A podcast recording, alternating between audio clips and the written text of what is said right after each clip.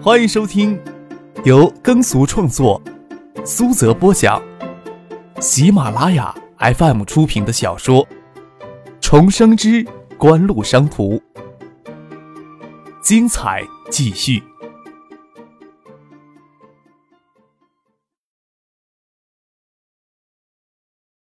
第五百四十二集。橡树园创投基金这次完全撤出对创业的投资，当初投入一千万获得创业百分之七十的股份，这时候给杜飞、蒙乐等人以总价一千两百万买走，在财务上实现与景湖完全脱离。蒙乐个人持股也达到百分之十八，就拿创业公司的净资产来计算，蒙乐也有两三百万的身家，当然不能跟小混混一样喊打喊杀，净资产那是糊弄鬼的。橡树园创投基金这次撤出基金，跟杜飞、蒙乐他们计算净资产。是为杜飞放弃之前在盗版产业链里的收益补贴给他的权益。仅创业网吧业务平稳的运营下去，扣除运营费用与设备折旧，每年也能得到四五百万的净利。盈利预期可以利用起来向银行借过来信用信贷的。杜飞蒙了这次能有钱从创投基金里买回股权，就是利用这项年盈利超过四百万的业务，根据向建业市政府借款了两千万的资金。这过了夜宵，都凌晨四点钟了，苏玉婷瞌睡的要命。何贤也娇柔可爱的打着哈欠，让他们再去网吧熬两个小时，等到宿舍开门。张可他们也于心不忍，让他们睡到青年公寓去，反正客房也空着。再说，除了盛夏过来，杜飞也极少住进去。眼下绝大多数时间，就他与孙启萌两个人住一套偌大的房子。进了公寓，夜正是最黑暗的时刻，蹑手蹑脚，怕把孙启萌给吵醒。苏玉婷还感慨道：“哎，我发现呀，你这个人除了花心一些。”就没有其他缺点了，唉，也不是仅花心一些啊，是太花心了。张可无奈的摇了摇头，让苏玉婷与何贤先去客房休息。看杜飞、蒙了他们精神很好，也不可能叫他们俩丢下来，自己躲进房间里去睡觉。煮了咖啡，在楼下的客厅里陪他们说话。叠机产业的崛起兴衰，似乎预示着网吧产业的即将到来。随着网吧产业的崛起，竞争会日趋激烈，暴力时代也最终会远去吧。杜飞说道：“我们呀，不会盲目的扩大网吧业务的规模。嗯，近期会在新市街筹备一家店，规格档次都要比薛福下这家略高一些，也会更休闲一些。有些想法也可以完美的体现出来。不过，经营新店的目的是为了巩固创用品牌，将来创业网吧的业务可以发展加盟连锁为主。”杜飞蒙了，他们的思考更加成熟了。对于有能力、有才华的人来说，年龄不应该是他们受限制的因素。除了网吧业务之外，东大创意网校（网校为计算机网络培训学校的简称）也正式注册，进入紧张的筹备期。最终与校方讨价还价的结果，就是校方信息学院计算机系联合东大持股创意百分之三十的股份，以排他性质的条件支持东大创意利用东海大学的名义。联合信息学院计算机系的师资力量做培训业务。作为名义上拉到橡树人千万资金的秦刚，毫无争议的代表校方兼任东大创意执行总裁，校方自然分摊了这上千万赞助基金的百分之三十权益。秦刚负担起东大创意网校的主要筹备工作，国商院年级上的工作也不可能说丢下就丢下。另外，他爱人提前半个月生孩子，虽然将岳母跟他母亲接过来，同时照顾产妇与婴儿。在这么多人当中，秦刚却是忙得连脚跟都不沾地的人。直到天蒙蒙亮，杜飞、蒙了他们才扛不住要去睡觉。临走的时候，杜飞跟张克说道：“哈，对了，周景喜那老家伙今天下午要在公子楼的阶梯教室里做学术报告，你有没有兴趣去凑凑热闹？有时候去脚场也行呀。这个老奸巨猾的家伙，可很少有人给打靶子的时候。”国内经济发展正式进入赵继东时代。赵继东治下的中央政府与前届相比，有一个明显的特点，就是更倾向于接受专家的意见。这个鲜明的特点，从赵继东主持国内经济大局，也就所谓的前赵继东时期开始，就已经崭露头角了。在影响中央决策的各种势力当中，学术界的影响日益增强，学术界发出的声音也日益响亮。地方若有什么跟中央冲突的地方，也常常通过学术界发出声音，试探中央的态度。周清喜不是愚蠢的人，他早就发现这种隐形的权利，才甘之若素的留在东海的大学校园里。周清喜，他从学者到官员，再从官员到学者，早就掌握了其中的诀窍。这些年，在国内经济学界也混出颇大的名气，又利用这种名气在官场、商界各色人物之间游刃有余。他的论调里有着太多利益代言的痕迹，包括周金喜在国内的国商院最有名气的几名教授，经常利用周末的时间在学校为国商院学生做各式各样的经济产业专题报告。此类的专题报告颇能吸引周边校院许多感兴趣的学生蜂拥过来过来听讲，常常三百多人的阶梯教室里连过道都会给挤满。张克去听过几回，对他来说，再听这些专题报告，多少有些陈词滥调的感觉。或许更大的意义是与前尘往事里的记忆相印证。听过几回，觉得索然无味，也就没有再去听了。杜飞说起来，也是因为今天下午的专题报告是周金喜主讲，周金喜在台上做报告，他想着自己跟张克在台下挑刺儿，感觉一定很爽。周金喜还是一个颇有能耐的人，他二三月份的为软件产业造势，唆使国商院的其他教授与他两个月围绕软件产业共做了八项专题报告。最后两场甚至吸引李远湖、罗军亲自到东大阶梯教室来听讲。罗军未必想来听，不过姿态还是要拿出来的。不知道周金喜今天葫芦里打算卖什么药？张克根本没有心思去听周金喜做什么学术报告。听杜飞说了一声，随口问了一句：“关于什么方面的呀？”不是很清楚。我听石学兵说的，石学兵也是听别人说的，好像是个小规格的学术论坛还是什么来着。听说有外校的教授参加，三食堂那里的海报墙上贴着海报呢，我还没有时间去看呢。张可只当杜飞对什么矿业不感兴趣，又说道：“还听说跟电子商务有些关系。”哟，这老家伙倒是蛮赶时髦的呀。电子商务在欧美才兴起不久，国内有互联网都普通的当，电子商务才有种子种到土壤里来。周杰喜这时候开专题提到电子商务，还真是赶时髦。张克笑了笑，也没有说去，也没有说不去。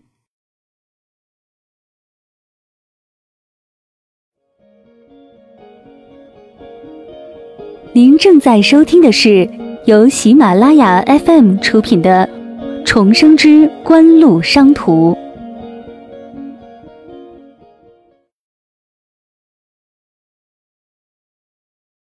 清晨稍睡少许，听到客厅里说话声，张克就起床来。走出了房间，看到翟丹青与孙启蒙坐在餐桌前用早餐，想到昨天夜里误撞副车猥亵翟丹青的事情，张克心里多少有些不自然，手抚着栏杆对翟丹青说道：“你呀，上午帮我查一下国内稀土、有色金属这类矿产开采以及应用等方面的相关资料。”哦。翟丹青应了一声，明澈的眸子撩起来，撩了张克一眼，也没有多说什么。喂。孙启蒙转过头来看张克。凌晨迷迷糊糊的，怎么听见两个女孩在过道里说话？谁跟谁啊？不是说好了不许带女孩子进来瞎搞的吗？啊！张克指了指客房。苏玉婷跟何贤昨天夜里在网吧熬通宵呢，我回来是看到他们实在熬不到天亮了，才起了恻隐之心，要不你来将他们赶走？这两个死丫头，那他们肯定没有告诉你，他们昨天晒的被子忘收给人家捧走了。我让他们过来睡，他们还说这房子里有只花心大色狼，宁可在网吧里睡，也比在这房子里边睡安全。哈，临了，倒让那只花心大色狼亲自领回来了。你帮我到他们房间踹他们两脚，感情老年整天以身饲虎啊！孙启蒙指使张可去踹苏玉婷、何贤的门。苏玉婷倒也罢了，与唐静、陈飞荣是闺蜜，何贤这妮子绰号就是祸水。翟大清又抬头看了张可一眼。昨天这家伙从青山公寓回去都凌晨一点了，还不忘勾搭漂亮的女孩子。翟大清又将视线移到别处去，端起桌上的咖啡，悠闲自得的喝了起来。幸亏昨天没有糊里糊涂的失身于这个家伙。张可在苏玉婷、何贤房门重重的捶了两下。转身进了房间，开始一天的工作，处理昨天还未来得及处理的工作邮件。唐静、许四的邮件要首先回复，中午之前晚晴还要再回建业，要避免在翟丹青面前露了马脚。这几天还是少接触的好。想着等翟丹青查完资料以后，还用什么借口将他打发走呢？图书馆的数字化工程离建成还有一段时间，给了一个相当宽的范围，查询资料就成了力气活了。除了父亲，还从橡树园临时调了一名秘书过来，加上陈飞荣人当时在图书馆里帮忙，四个人忙了半天，复印了近百份资料。最后，翟丹青与陈飞荣两人捧回来，两人各捧厚厚的一叠，累得气喘吁吁。进门时遇到孙静萌，孙静萌看着他们：“你们怎么真给那家伙当秘书了？”啊，我本来就是这个命。翟丹青吐了一口气，让孙继萌帮他捧一会儿。孙继萌以为翟丹青住进来是纯粹脱岗来就读东大的工商管理硕士，没有人告诉他翟丹青就是过来给张可当助手的。陈飞荣说道：“我在图书馆看到曲姐那么辛苦，才搭一把手的。”啊，复印了这么多资料回来呀！张可听到楼下的声音，就走出了房间，看到翟德庆与陈飞荣捧着资料要上楼来说道：“就放到楼下的桌子上吧，我下来看。”翟德庆不大清楚张可为什么突然要看这些资料，将资料堆在客厅的桌子上，看张可走下楼梯，疑惑的说道：“大概的看了看，能查询到的公开资料有上千份，找了这些提纲挈领的复印回来。”这也不到十分之一，你确定都要亲自看过去吗？另外，我已经帮你联系了金山矿业大学与江南矿业研究所，在系统领域最具有权威的两名专仪。若有需要，可以随时派车将他们接到界业来。除了他们两人之外，金山矿大还有位稀土专家，今天正在东大访问。有需要的话，我可以去联系。张可将厚厚一叠资料推到翟丹青的面前。谁说是我都要看过去的？你先看，嗯，做份摘录给我，然后写一份关于国内稀土矿开采、加工与工业应用现状与未来发展趋势及应要注意的事项报告给我。至于这份报告是你写的还是矿大专家写的，我不管，但是要快，可别拖我时间啊。他只从最上面拿了两份薄薄的资料，夹在腋下。我先吃中午饭去了。翟丹青看着张克走出去，真是头疼，跟读工商管理学硕士班的留堂作业一样，光复印过来资料就要通读一遍，更不用说写报告了，根本就不是一天两天能完成的事儿。这家伙明摆着是做贼心虚啊！哎，你是不是哪儿得罪他了？孙锦萌疑惑的看着翟丹青。怎么感觉你们今天有点不对劲？翟丹青没想到孙锦萌能看出异样，心里一虚，感觉脸有些微热，眼睛闪到桌上资料上，眼眸子转回来就恢复了正常，又叹了一口气，将尴尬掩去，笑着说：“唉，谁知道啊？说不定啊，真有哪里啊得罪了这家伙呢？谁让我在他手下打工呢？有气啊，也只能忍着。”你们帮我啊，将这些资料搬回我屋里啊！中午啊，我请你们俩吃饭。拉着孙启萌、陈飞荣又一并将一大堆资料捧到九楼去。他在青年公寓的房子就在蒙了他们楼下。张克按照惯例去教工食堂吃中午饭，那里的饭菜可比学生食堂可口多了。到教工食堂之前，还特意看到三食堂前的海报墙，找到那张周景喜下午做专题报告的海报，跟电子商务关系并不大。也不仅仅是周清喜一人的讲座，而是一个关于新材料产业发展的专题讲座。稀土材料是一个新材料的重要分支。张可看到海报上有将稀土材料作为一个单独的专题列出来，可能会单独的做报告。电子及微电子工业的新材料研发是橡树园实验园基础研究的一个重要分支。I O 九手机蓝屏技术可以说是他对国内研究所在研发出一个新领域的一项重大突破。锦湖旗下还有多项的新材料基础研究与稀土金属有关，谁无法想象，在过去的十年时间里，由于失控的开发与多源头的出口，导致国内稀土矿产资源损耗近半。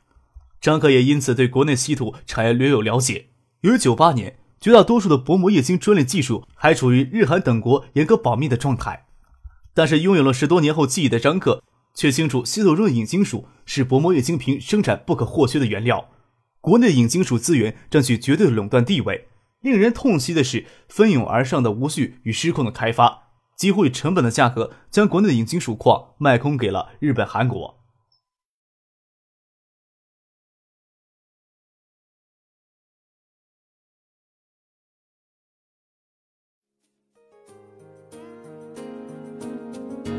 听众朋友，本集播讲完毕，感谢您的收听。